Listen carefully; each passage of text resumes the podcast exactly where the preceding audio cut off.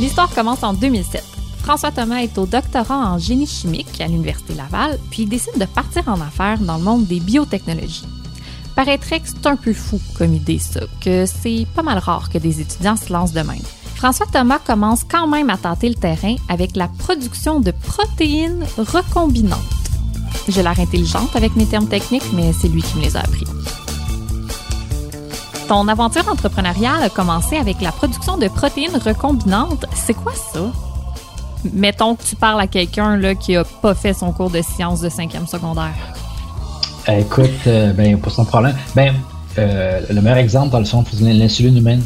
Donc, euh, l'insuline humaine, c'est une protéine qui va réguler le taux de glucose dans le sang. Ce qu'ils ont été capables de faire, c'est qu'ils ont le gène humain de l'insuline, puis ils l'ont inséré dans le code génétique d'une bactérie. Et ça, c'était la première protéine recombinante qui a été faite au niveau thérapeutique. Et voilà. En 2010, sa business en biotechnologie, Feldin Therapeutics, fait des bonnes ventes, OK? Les choses vont bien. Mais là, vers 2013-2014, François Thomas et son associé ils décident d'essayer quelque chose de nouveau.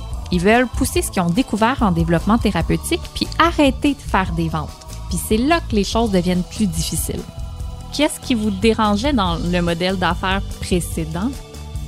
Euh, des bibliothèques ou les pharma en développement, c'est des entreprises qui ne font pas de vente, donc n'ont pas de clients. Le modèle d'affaires est, est, exclusivement, dans le fond, lever du financement pour continuer le développement et créer de la valeur. Donc, c'est un petit peu, euh, je dirais, à part des, entreprises euh, normales. Aujourd'hui, l'entreprise a le vent dans les voiles, mais à l'époque, c'était un peu plus compliqué que ça. En fait, en 2014, François Thomas a cru devoir tout lâcher. Écoute, ça, on essaie d'oublier, mais oui, c'est vrai. Puis euh, cette année-là, c'est arrivé trois fois dans l'année que on attendait après un financement, puis le financement était attaché à des conditions qu'on n'avait pas le temps de répondre avec l'argent qui nous reste en banque. Des scénarios sensiblement pareils qui nous a pratiquement fermés euh, en, 2014. Si je comprends bien, vous virez sur un dizaine. Vous écoutez Sur un dizaine, un balado pour apprendre à servir de bord en affaires. Aujourd'hui, trouvez des investisseurs avec François Thomas Michaud, cofondateur de Felden Therapeutics et bénéficiaire d'une bourse Pierre Pellado de 20 000 offerte par Québecor en 2007.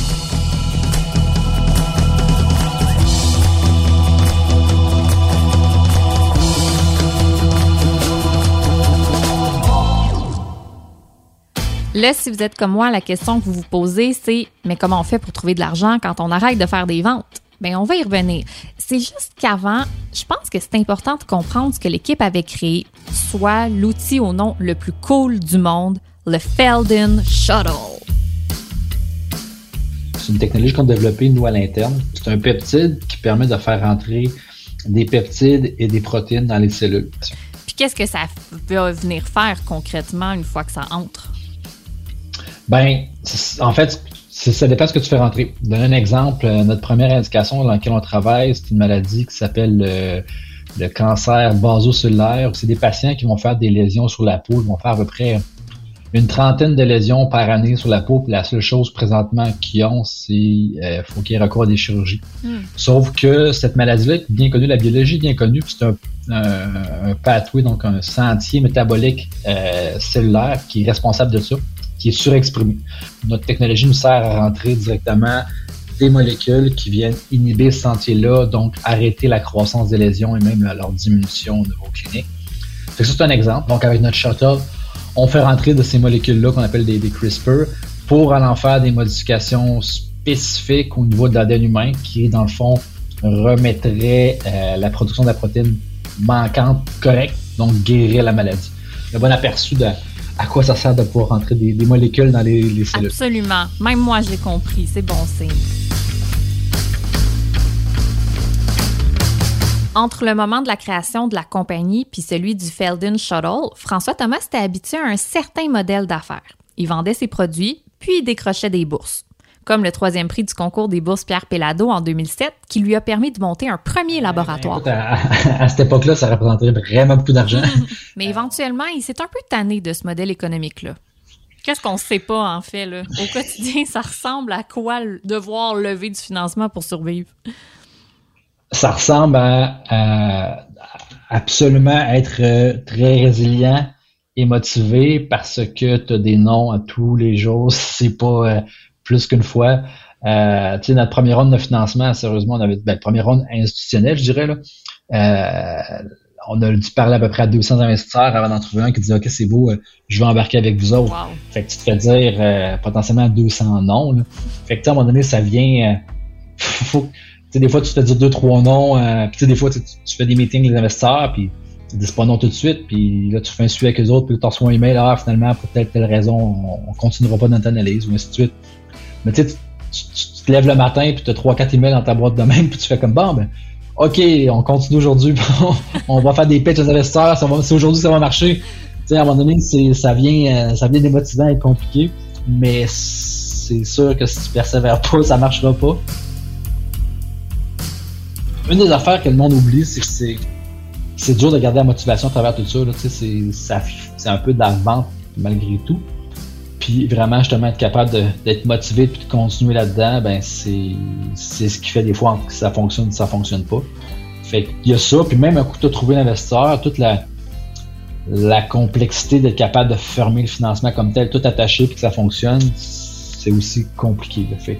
Il y a plusieurs aspects qui font que c'est quand même euh, complexe et, euh, et long faire, euh, faire du financement.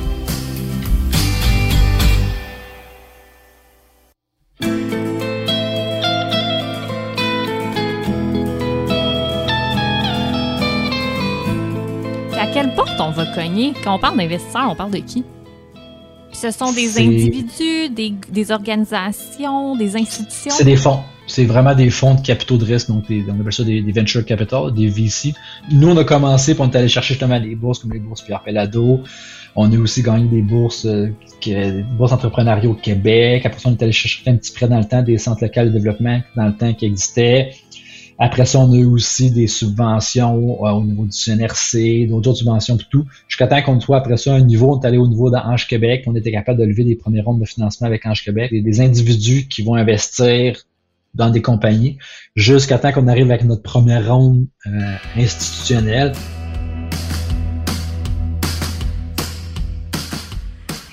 Ben oui, en 2018, l'entrepreneur et sa gang ont réussi à lever 12,5 millions de dollars en assurant un investissement Canada-Corée. Puis en ce moment même, l'entreprise est en train de lever une ronde de financement pour pousser la machine encore plus loin. Donc François Thomas Michaud y est bien placé pour nous donner quelques conseils, je pense. Est-ce que tu as des conseils pour les entrepreneurs qui aimeraient voler de leurs propres ailes puis euh, maîtriser leur recherche d'investisseurs? Il euh, n'y a pas de meilleure façon que d'essayer de le faire. Lancez-vous dans la piscine, dans la partie creuse, puis apprenez à nager. ok, j'aime ça. Puis des fois, tu passes proche de fermer trois fois avant d'apprendre à nager. C'est stressant, mais je pense que ça fait des bonnes histoires à raconter. Et maintenant, le mot de l'expert. C'est bien beau tout ça, mais concrètement, comment on fait pour vivre avec le courage de nos ambitions? Geneviève Tanguay, PDG d'Ange Québec, va nous aider. Geneviève, est-ce que tu as quelques conseils pour les entrepreneurs qui répriment leur ambition par peur de peut-être trop brasser avec leurs idées? Bien, en fait, je pense que l'ambition, c'est vraiment au cœur hein, de la définition de nos entrepreneurs. Alors, c'est juste une question de savoir bien la doser. Je pense qu'on on s'attend à avoir ce courage-là, cette ambition-là, qui est, je pense, la caractéristique de nos entrepreneurs. Par contre, je pense que de le doser, d'agir aussi avec une certaine dose d'humilité, parce que le parcours, quand on va être en montée, en ascension, les choses vont peut-être se produire dans la direction qu'on avait anticipée, mais quand la tendance change, quand euh, les détours arrivent, je pense que euh, l'humilité aussi, avec une bonne dose sur son, sur son équilibre, est tout à fait aussi appréciée. Donc, il faut faire attention à pas froisser peut-être les gens qu'on croise dans notre croissance. En fait, je réalise que sur un parcours, hein, il y a beaucoup de routes qui remènent aux mêmes personnes. Alors, de la façon qu'on construit nos relations, ça va nous suivre dans notre parcours d'entrepreneur. Et je dirais que sur mm. les relations tant professionnelles que personnelles, aujourd'hui, on croise de plus en plus d'entrepreneurs qui sont, je dirais, conscientisés à avoir un bon équilibre sur les deux parcours, sa vie personnelle, sa vie professionnelle. Alors, euh, c'est là que résiderait mon conseil. OK, donc notre ambition professionnelle n'est pas obligée d'empiéter sur notre ambition personnelle? Pas nécessairement. Donc, euh, je pense qu'en tout cas, les, la nouvelle génération des entrepreneurs que je crois chez Ange Québec, je les trouve beaucoup plus sensibles à leur équilibre personnel. Alors, ils font preuve de fougue, d'ambition professionnelle, euh, d'un grand courage, une immense énergie, mais je les sens euh, plus centrés, plus équilibrés sur le plan personnel, en tout cas plus sensibles à cette question-là. C'est pour ainsi dire que le succès passe aussi par sa vie personnelle et nous permet de nous construire dans sa vie professionnelle. Ben, merci beaucoup, Geneviève Tanguay. On dirait que je trouve ça super rassurant. On a appris avec les générations.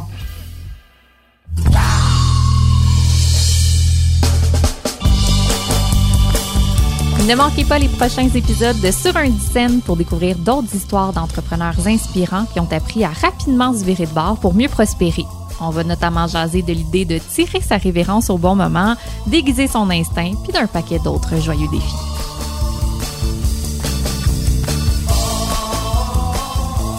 Merci à Marie-Pierre Caillé à la recherche, à Anne-Sophie Carpentier à la réalisation et au montage. Je suis Rosemie Automne Témorin. Sur un scène a été rendu possible grâce à une collaboration entre Québecor, le journal 24 heures et Cube Radio.